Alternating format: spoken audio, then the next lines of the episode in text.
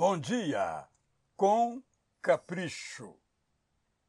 Quando Deus lhe puser na boca palavras que precisam ser proferidas, não finja que não as ouviu. Como precisam ser ouvidas, não tente antes cada uma entender.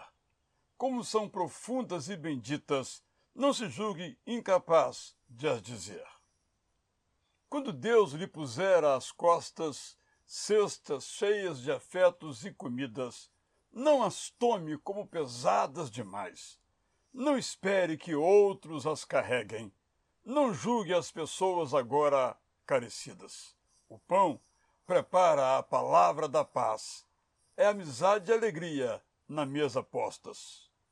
Quando Deus enviar você ao Egito para libertar com milagre o aflito, quando Deus mandar você a Nínive para pregar quem no erro atolado vive, quando Deus fixar você em Jerusalém com gestos de graça e atitudes de bem, Ele o jardim da sua boca regará, Ele o seu ombro frágil fortalecerá. Se tiver que falar frases duras, duras e necessárias, peça coragem, não uma desculpa para escapar. Se tiver que cantar palavras puras, suaves, doces, peça sabedoria, sem preguiça de logo as levar. O Criador, com certeza, as perfumará.